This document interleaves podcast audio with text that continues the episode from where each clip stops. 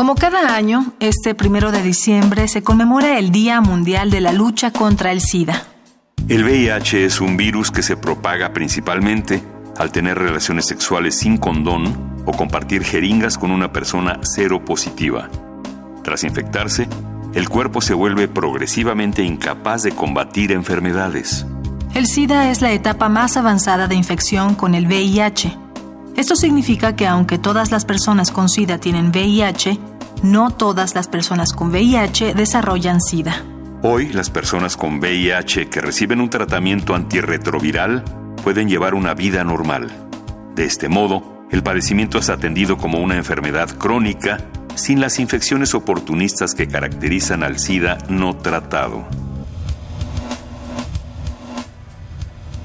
Los avances que hay en relación a VIH-SIDA son muy diversos en diferentes áreas. Diría que seguimos trabajando con mucha intensidad en el área de investigación epidemiológica, reconociendo nuevas tendencias en la presentación de la infección en diversas poblaciones y tratando de conocer cuáles son los motivos para que persistan tasas de infección altas en algunas poblaciones particulares. Doctor Samuel Ponce de León Rosales, médico infectólogo, coordinador del Programa Universitario de Investigación en Salud y profesor de medicina de la Facultad de Medicina de la UNAM. Y otros temas que son del mayor interés también, pues son los que se relacionan a la investigación biomédica, en donde también hay avances notables, más allá de los espectaculares tratamientos antirretrovirales con los que hoy se cuenta, pues tenemos eh, avances importantes en el uso de estos tratamientos, el uso preventivo de los antirretrovirales para evitar la infección, el uso continuo muy intenso del tratamiento también para evitar la infección de aquellos que ya están infectados y el uso de tratamientos para evitar las infecciones que se transmiten de madre a hijo en el caso de las mujeres embarazadas que están infectadas.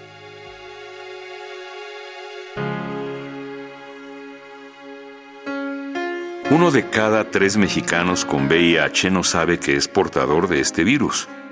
El desconocimiento es grave, pues se calcula que cada día 33 personas adquieren VIH en nuestro país. En el lapso de un año, esto se traduce en 12.000 nuevas infecciones y 4.500 muertes. Para tener una idea general, a finales de 2017, 220.000 mexicanos vivían con VIH. Se estima que para 2020 la cifra podría llegar a los 250.000.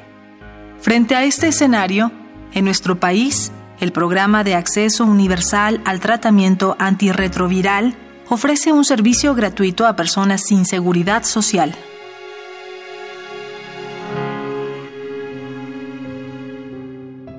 Soy Hugo, vivo con VIH, diagnosticado desde hace 20 años.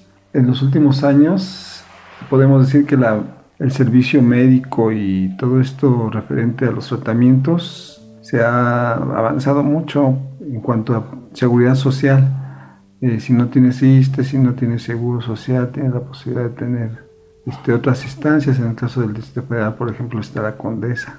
En lo personal, siempre he pensado que, además de los medicamentos, que es algo así incondicional que debe tener toda persona que vive con VIH, el medicamento es algo de cajón.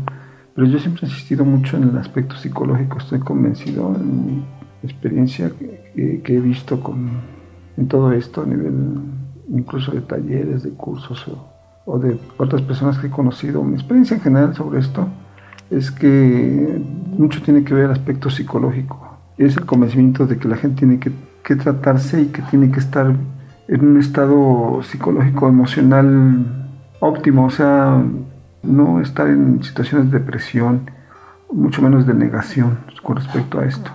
Entonces la parte psicológica es como, alguna vez lo oí de un doctor, que es casi el 80% de esto. Si uno se deja caer en la cuestión psicológica, tiene perdido mucho.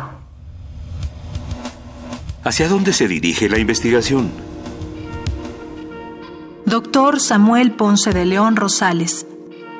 El otro tema que es también sobresaliente son los avances que hay en relación a vacunas No queriendo decir con esto que vamos a tener una vacuna pronto, pero ha habido ciertamente desarrollos muy interesantes de consignar el resultado del protocolo 144 que se realizó en Tailandia, un gran estudio de una vacuna que tuvo una eficacia del 31%, que en principio podría parecer bajo, pero para lo que hay fue un resultado muy estimulante, no como para poner esta vacuna ya en el mercado, pero sí que abre una gran avenida para esperar tener una vacuna con eficacia en el mediano plazo, quizás 10, 15 años podríamos tener una vacuna que sí vendría a modificar completamente el escenario epidemiológico de la transmisión de la infección.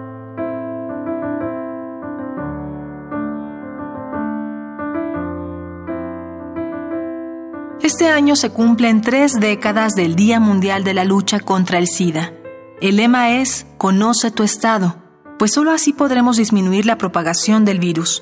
La meta para 2020 es diagnosticar al 90% de los portadores.